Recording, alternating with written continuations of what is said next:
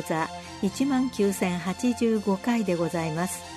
全国の医師の皆様毎週火曜日のこの時間は日本医師会の企画で医学講座をお送りしています。今日は喘息の適切な治療を目指してと題し昭和大学病院病院長相良博則さんにお話しいただきます。皆さんこんにちは。昭和大学の相良でございます。本日は喘息の適切な治療を目指してということで話をさせていただきますまず喘息は小児から高齢者まで全ての年代において発症し得る疾患ですその中で重要なのはまずどうやって診断をつけていくのかということです。喘息の診断には当然ながら臨床症状、それが非常に重要です。したがって詳細な問診を取っていくということです。喘息の診断にはゴールドスタンダードとなり得るような客観的な指標っていうものはございません。例えば抗酸球が高い、あるいは呼気の一酸化窒素が高い。じゃあそれが喘息かっていうとそうではないわけです。したがって症状をしっかり聞き取っていく。そこには喘息を疑う症状。例えば全名、外装、角炭、胸苦しさ、息苦しさ、共通。それがある場合には喘息を強く疑うということであります。特に喘息の症状の中で最も特異性が高いのは全名で、頻度が高いのは咳ということになります。したがって喘息を疑う、そういう症状をしっかりと聞き取っていく。それが例えば今までにどういうようなことが起こってきたのか、過去のいわゆるその問診も非常に重要です。それからあとは背景、それをしっかりと聞き取っていくということも重要です。小児喘息があったかどうか、あるいは両親、あるいは兄弟に喘息がいらっしゃるかどうか、あるいは抗酸球性副鼻腔炎として治療されている起用があるかないか、あるいはアレルギー性鼻炎があるかないか、あるいは家の中でペット飼ってらっしゃるかどうかということも聞き取ることが必要です。それからあとは、いわゆる検査っていうことも非常に重要ですけれども、採血でできるような検査、ダニ、あるいは心筋、あるいは動物に陽性かどうか、そういうことを聞き取っていくということが重要です。それから喘息は、一つは気道が収縮しやすくなってくる、いわゆる気道過敏性を示す疾患です。そういうものをしっかりと聞き取っていく中で、じゃあどういうものが気道過敏性が更新しているのか。例えば、夜の喘息の症状が強い、あるいは深く深呼吸ができないとか、あるいは胸部の圧迫感が非常に強い、そういうようなことがないかどうか。あるいは例えば刺激物、花粉とかの時期には非常に咳が出やすいとか、あるいは気温の変化によって症状が出やすいとか、そういうものが気道過敏性が更新しているという所見の一つでもあります。したがってそういう中でまず診断をしっかりつけていくっていうことが重要で、そういう中ではどうやって喘息の診断をつけていくのかということですけれども、あくまでも今のような症状から喘息を疑った場合には、特に喘息の治療で使われている ICS ラバの配合剤があります。それを中容量を使っていただいて、それで3日以上、その中で症状が改善されるかどうかということを見ていくということです。その症状がうまく改善してきたという場合には、例えば吸入をする前に、ぜいぜいヒューヒューっていうのは全名があるかないか。まあ、もし全名があるということであれば、それも臨床的に喘息と診断をつけていいだろうというふうに思います。例えば全名がないっていうことでしたら、あくまでもまだ喘息を疑っていただいて、それでまた再現してがあるということであれば、そこで喘息と診断をしようということであります。で喘息を疑った中で再現性がないということであれば、それは他の疾患を考えるということであります。したがって今まではいろんな検査をして、で、それでま喘息のいわゆる診断をつけていくっていうことをしていましたけれども、あくまでも問診から喘息を疑っていただいて、で、治療を介入することによって、それの反応性を見て、喘息と診断をつけていくということであります。最近では喘息の患者さんの治療目標ということで、臨床的寛解の定義っていうものが、いわゆる喘息診療実践ガイドラインの中で定義づけされました。それは喘息コントロールテスト、 ACT っていうふうに言ってますけれども、それが23点以上、それから増悪、これは経口ステロイドとか、あるいは救急受診とか、あるいは入院、まあそういうようなものがない。それから定期薬としての経口ステロイド、それを使わない。これがいずれも1年間以上っていうのが診断基準って言いますか、臨床的寛解の基準というふうに定義づけられたわけです。で、 ACT 23点以上っていうのは非常に高いというふうな点数と言われますけれども、多少なりともやはり症状がある場合には、やはり20点とかそういうふうになってしまいます。やはりそういう症状があってはいけないだろうという面では、まあ、世界でも一番高い点数の23点以上というふうになっています。この3つの基準を満たした場合には、これあくまでもこれだけではなくて、さらなる目標としては呼吸機能を評価しましょうというふうになっているわけです。したがって、全速診療実践ガイドラインの中では、臨床的寛解っていうのは、悪と増悪、それから低気薬としての蛍光ステロイド薬、いわゆる 3way になってますけれども、さらにプラス上の方の、いわゆる寛解を目指すためには、4A のいわゆる呼吸機能も評価しましょうという定義づけになっているわけです。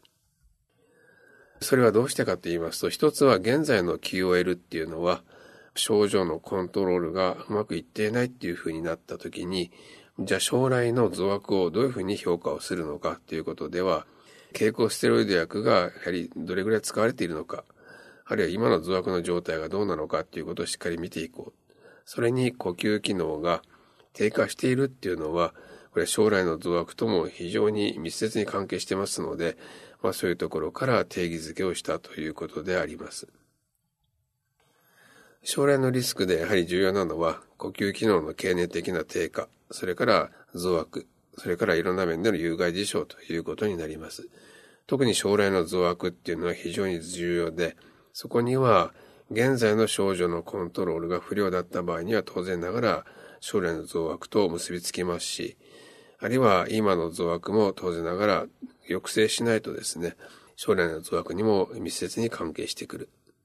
それから呼吸機能の低下、これも将来の増悪に関係してくるので、まあ、当然蛍光ステロイド薬の連用っていうものをなくしていくっていうことも重要ですけれども、やはり 3way ではなくて、もう少し一つ段階上の、やはり呼吸機能低下、そこを防がなければいけないっていう面での呼吸機能のコントロールっていうところも重要だというふうに思います。そういう中で、喘息の治療っていうことを考えたときには、やはり ICS ラバーの中容量から治療を介入していくということが重要です。そこでコントロールが不十分、あるいは不良だということであれば、なぜコントロールが不十分になっているのか、あるいはなぜコントロールが不良になっているのかということをしっかりと見ていく。まあ、そこに咳とか痰が、あるいは呼吸困難が、あるいは増悪を起こしてきてコントロールが不十分になっているということであれば、それは長時間作用性の抗コリン薬、 LAMA を追加することによってよりコントロールができるだろうということです。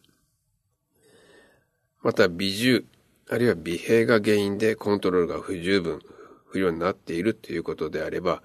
それはロイコトリエン受容体拮抗薬を使ってコントロールをしていこうということになります。したがって、どういうものが原因でコントロールが不十分、あるいは不良になっているかによって、使う薬剤が違ってくるということであります。そういう薬剤を使うことによって、さらにコントロールが不十分とか不良だということであれば、それは専門医へ紹介していただくということが重要かと思いますが、いろいろと経験値の高い先生方におかれましては、吸入ステロイドのより増量ということで、さらなる治療介入ということもよろしいかというふうに思います。ただそれでもコントロールが不十分不良だということであれば、それは専門医へ紹介していただくということになろうかと思います。今の治療のフローの中でも ICS ラバの中容量から介入ということでもありますけれども、最初から咳と型が強いっていうことであれば、最初から ICS ラバ、あるいはラマのトリプル療法ということも治療として導入していっていいよというフローにもなってるわけです。そこで、いわゆるもう一つ重要なのは、まあ、喘息の治療、今使っている治療がうまくいっているよということであれば、当然ながらステップダウンということも考えます。で、今の治療介入の中で、ステップダウンを検討する条件としては、やはり喘息のコントロールが非常にいいよ。 ACT が23点以上。あるいは呼吸機能が安定しているよ。あるいは増悪がないっていうのが、ステップダウンを検討する条件ということになります。したがってその3つを満たすっていうことであれば、それはステップダウンしていこう。時期的にはどれぐらいの時期から考えるべきなのかっていうことに関しては、やはり治療介入してうまくコントロールができているのが、やはり6ヶ月ぐらいはやはりそれは安定した形で見ていく必要性があるだろう。したがって、6ヶ月安定していた場合にはステップダウンを考えましょうということになります。まずステップダウンの一番重要なポイントとしましては、まあ、いろいろな吸入薬、そういうものを使っていく中で、経口のステロイドが入っている場合には、一番最初には経口のステロイドを減量、あるいは中止しようということを考えなければいけないわけです。それから経口のステロイドが入っていない場合、そういう場合には、例えば吸入ステロイドの容量を減らしていく。これが一番成功としては、一番原因としてはいいだろうというふうになっています。したがって、高容量のトリプル療法ということであれば、中容量の ICS が入ったトリプルという形で減らしていくっていうのがいいだろうということであります。したがって、ステロイドを中心として減量していくっていうことが重要かというふうに思います。それからあとは喘息のコントロールをしていく。そういう面では、どういう合併症があるのかということをしっかりとチェックをしていくということが重要です。特にアレルギー性鼻炎、それから副鼻腔炎、それから中耳炎、それから COPD、それから肥満、それから胃食道逆流症、それから閉塞性睡眠時無呼吸、それから抗酸球性多発血管炎性肉月症 EGPA、それからアレルギー性気管支肺心筋症などがあります。したがってそのような合併症があるかないかということをしっかりと見ていこうということであります。したがって喘息のコントロールが悪い。じゃあ薬をどんどん増やしていこうかということではなくて、どういう合併症があるかないか、それをしっかりチェックするということも重要です。それからあと検査の中で、例えば呼吸の一酸化窒素、それが測れるという施設であれば、まあそこをしっかりと見て、より炎症があるかないかっていうのを見ていくということも重要です。ただその中では、今行われている治療がどうなのかっていうことをしっかりとあの見ておくということも重要です。吸入ステロイドが使ってないっていうことであれば、それは喘息を疑う症状があって、ただこの呼吸の一酸化窒素が 22ppb 以上であれば、それは喘息の可能性が高くて、37ppb を超えれば、まあ、ほぼ喘息には間違いないだろうというふうに判断はできるわけです。ただもう一方でアレルギー性鼻炎とか、あるいはアトピー素因があるということであれば、それは非常に呼吸の炎は高くなりますし、例えば、タバコを吸っている、あるいは、努力性の呼吸後ということであれば、それは低下するっていうことにもなりますので、いわゆる今の状況がどうなのかによって値を考えていこうということであります。重症化の因子、これもやはり知っておく必要性がありますし、まあそれはやはりアレルゲン、それからあとは気道感染、特にウイルス感染とか細菌感染によって増悪してくるということがありますので、そこもしっかりとチェックをしようということであります。それから先ほど言いましたような合併症、まあそれもちゃんとチェックをしようということでもありますし、それからあとは喘息であってもやはりタバコを吸ってらっしゃる方もいらっしゃいますので、その禁煙指導もしっかりしようということであります。それからあとは気象、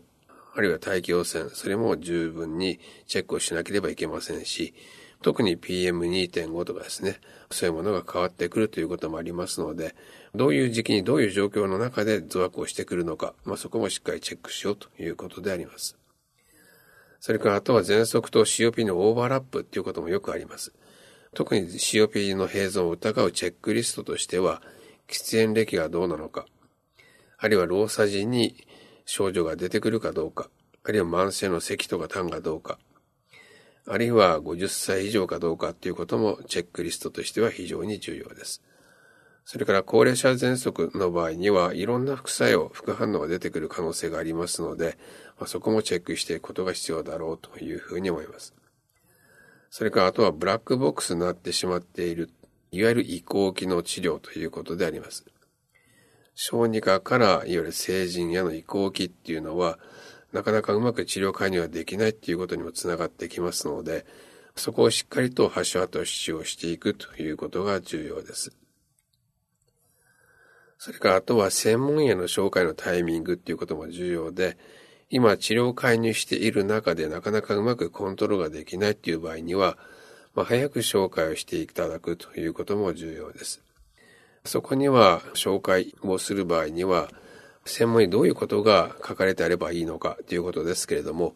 今の治療内容、それからあとは併存疾患、まあそれも重要なのかなというふうには思います。したがって今の治療をしっかり変えた中で紹介していただければというふうに思います。それから地域連携パス、これも非常に重要で、専門医、それからかかりつけ医、それをしっかりと連携をしていくということも重要です。それからあとは薬剤師さん。これはやはり吸入指導っていう面ではいろんな形で指導していただくことも重要ですので、症状がうまくコントロールされていればいいんですけれども、症状が悪化した時には何が原因で悪化しているのか、それをしっかり把握をしていこうという面では、かかりつけ医と専門医が密接に関係していく。そこに薬剤師の先生のチェックっていうものも重要かなというふうに思いますので、いわゆる連携パス、それをしっかりとやっていこうということであります。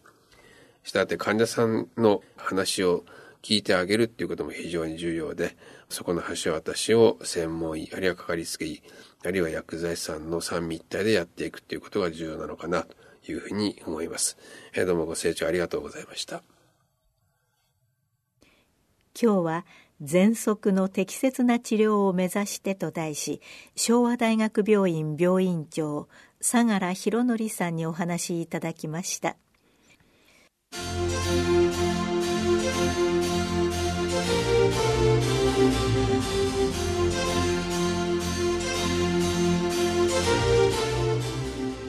それではこれで日本医師会の企画でお送りいたしました医学講座を終わります「